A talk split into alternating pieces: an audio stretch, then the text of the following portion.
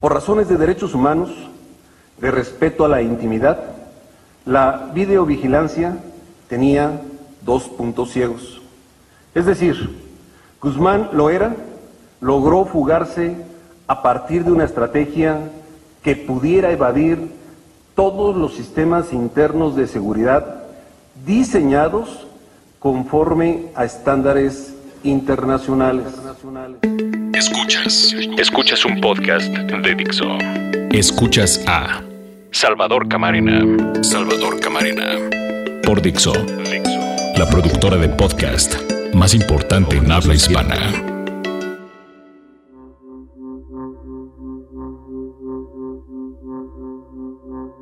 Bienvenidos a Orden de Información, soy Salvador Camarena y de verdad, muchas gracias por estar aquí en nuestra cita semanal a través de este podcast, a través de la plataforma Dixo.com.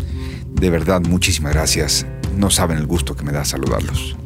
La verdad que es el único gusto que tengo en estos días porque, sin ponerme trágico, creo que tenemos que hacer una reflexión en torno a lo que ha sucedido con la fuga, ya todo el mundo lo sabe, de Joaquín Guzmán Loera, alias el Chapo Guzmán, de un penal de alta, bueno, así les decían antes, de un penal de eh, supuesta alta seguridad en eh, Almoloya, aquí en el Estado de México, muy cerca de la capital. Déjenme comenzar a ver si logro transmitir lo que este día quiero comunicarles, esto que quiero que entre nosotros convirtamos en una reflexión y que esto sea también algo que eventualmente pidamos, exijamos que nuestros medios de información reflejen. Hace unos días un amigo que es uruguayo que casi casi podríamos decir que es un ciudadano del mundo porque ha vivido en México, ha vivido en Brasil, ha vivido en otras partes del mundo, eh, eh, pero hoy vive en México y me decía, mira, vi unas series este fin de semana, he visto películas, eh, la verdad que trato de divertirme en el fin de semana, pero con nada me reí tanto como con los memes que surgieron a partir de la fuga del Chapo Guzmán. De verdad creo que él, como muchos, nos reímos en más de una ocasión, con más de una imagen, compartimos, divulgamos, trasladamos y quizá alguno de ustedes hasta realizó uno de estos memes y de forma tal que fuimos parte de una carcajada que surgía totalmente de la tristeza. Este amigo me mandó un mensaje el lunes y me dice, mira, tengo unos amigos, a su vez me dijo, tengo unos cuates allá en Puerto Montt. Puerto Montt es una parte muy al sur de Chile, que ya es mucho decir, con ese país austral. Es, yo conozco Puerto Montt, alguna vez estuve por ahí. Puerto Montt es eh, la última población grande de Chile, antes ya de la Patagonia, y de ese lado del cono sur, digo del otro lado obviamente está la parte de Bariloche en Argentina, de ese lado eh, es digamos la última eh, porción territorial en donde hay más o menos una ciudad grande y es además un centro pesquero de gran calado porque ahí llegan muchos barcos que vienen con sus eh, distintas, eh, las distintas especies que han capturado en los mares del sur y ahí los traen para que a partir del mercado de Puerto Montt sean trasladados a todo Chile y aquellos que se exportan pues también más allá de Chile. Así que en Puerto Montt, que ustedes créanmelo, está muy lejos. En Puerto Montt le mandaron un mensaje desde allá a mi amigo uruguayo que decía, ya lo buscamos por acá y no está, ja, ja, ja. Es decir, somos los mexicanos un tema de risa, de carcajada mundial. Qué puta tristeza. Utilizo esta palabra, ofrezco una disculpa si alguien se siente agredido, porque tuve un jefe que me enseñó una lección. En el diccionario no existen los sinónimos. Hay para cada circunstancia una palabra precisa. Así es de rico nuestro idioma. Y la única palabra que describe lo que quizá muchos de ustedes también comparten es qué puta tristeza. Porque detrás de las risas, detrás de tratar de darle un tinte irónico, Luego de todo, de los memes y luego de las bromas en Twitter, de las bromas en Facebook, de los grupos de WhatsApp, luego de comillas, esa creatividad del mexicano, luego de comillas, ay, los mexicanos a todo le damos la vuelta, luego de así somos los mexicanos, nos reímos de la muerte, luego cuando se disipa todo eso, porque al principio estaba ahí, pero luego el humo de las redes sociales nos llevó. Y antes era por otros mecanismos, no estoy culpando las redes sociales, pero bueno, hoy es a través de las redes sociales con una rapidez y con una globalidad, una capacidad de globalidad y con una, por supuesto, participación multitudinaria. Todos participamos en la divulgación de esas carcajadas. Luego de las redes sociales, la explosión de los memes, de la colección, comillas, de creatividad en torno a este hecho, luego de eso, lo único que queda, de verdad se los prometo, es un pedazo mordido del espíritu. Así, un pedazo de frustración tremendo. Una puta rabia. Porque quienes tenemos hijos y quienes creemos que este país se merece mucho y quienes heredamos una tradición de honestidad y de principios y pensábamos que las cosas pueden y deben ir a mejor.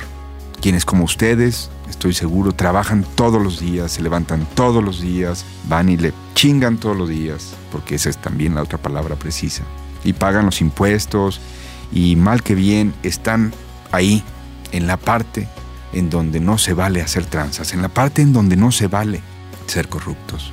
Y no porque los vayan a cachar, sino porque no se vale. Y todos los que creemos que estamos en ese lado, solamente podemos voltear y mirar lo que han hecho en esta ocasión nuestra clase gobernante y sentir esa profunda decepción, frustración, rabia. El secretario de Gobernación dio una conferencia de prensa el lunes y nos mandó un mensaje. Todo lo formal se hizo, todo lo formal en torno a las medidas de seguridad y protocolos que había que tener en el penal de alta seguridad, insisto, así le dicen, estaban. Y todo eso falló. No es cierto, no estaba todo, faltaba lo esencial. Esto no es un asunto, esto de la administración pública y esto de las grandes empresas y esto de las grandes decisiones, no es un asunto de formalidades, es un asunto de voluntad a quien tuvo la voluntad de prevenir, no le habría pasado esto. Este gobierno no tuvo ninguna voluntad de prevenir. El discurso que nos presentan es falaz. No hicieron lo debido, porque eso está aprobado. Y está aprobado con una fuga de escándalo. No hay hazaña, no hay proeza, no hay audacia en un criminal. No encontró una fórmula mágica. No encontró la combinación secreta no tuvo un golpe de suerte. Su suerte es que él sí conoce al sistema, lo conoce muy bien y se aprovechó del sistema.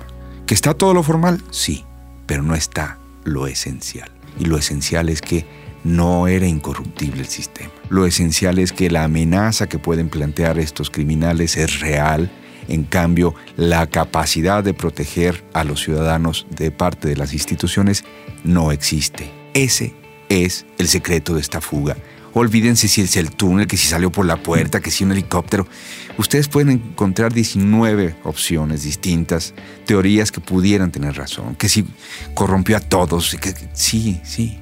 La clave de esta fuga está en que unos no pueden proteger a otros, porque son incapaces, porque son indolentes, porque no les importa. Entonces pueden salir ridículamente, como el secretario de Gobernación salió a exhibirnos verbalmente, pero a exhibirnos la certificación con la que cuenta el penal de alta seguridad de Almoloya. Era inverosímil estar escuchando a ese ministro. Hay gente que tiene un poco más de vergüenza y apaga la luz y se va. Pero que vengan después del tremendo fallo todavía a tratar de defenderse es una prueba más de que no está lo esencial. No se les escapó por una falla en los protocolos. Se les escapó porque ellos nunca hicieron lo que tenían que hacer para que eso no ocurriera. Y eso se llama compromiso con la legalidad, compromiso con los derechos humanos. Ahora sucede que el secretario de Gobernación, el ministro más importante de un gobierno, como el nuestro, un gobierno de esta naturaleza, ha culpado en la conferencia de prensa a los derechos humanos de ser el punto ciego por donde se le escapó el Chapo Guzmán.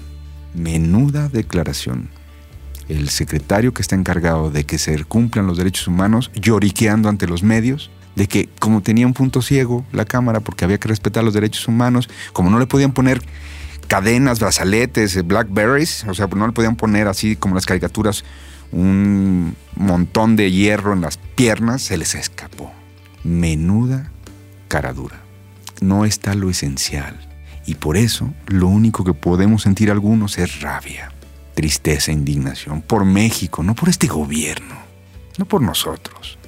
Si no somos los buenos de la película, papás. No. Si ellos están ahí también es parte porque pues porque nosotros tenemos esta connivencia con ellos.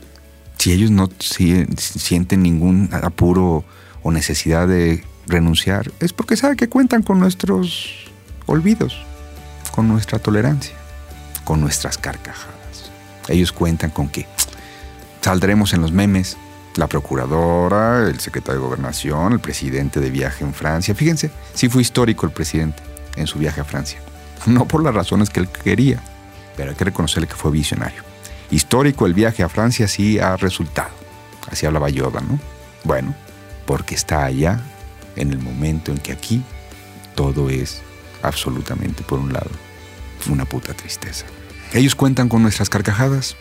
Ojalá una vez disipado la conmoción, una vez disipada la conmoción de este momento inicial, pasemos de eso, de la burla en donde estamos nosotros mismos, nos burlamos de nosotros mismos, a la indignación y luego a tratar de dilucidar cómo cada uno de nosotros puede ya no volver a experimentar esta puta rabia. Soy Salvador Camarena, arroba Sal Camarena en Twitter, siempre a sus órdenes aquí en Dixo.com.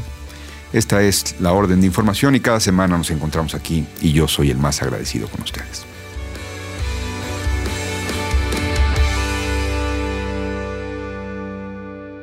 Escuchaste a Salvador Camarena, un podcast más de Dixo.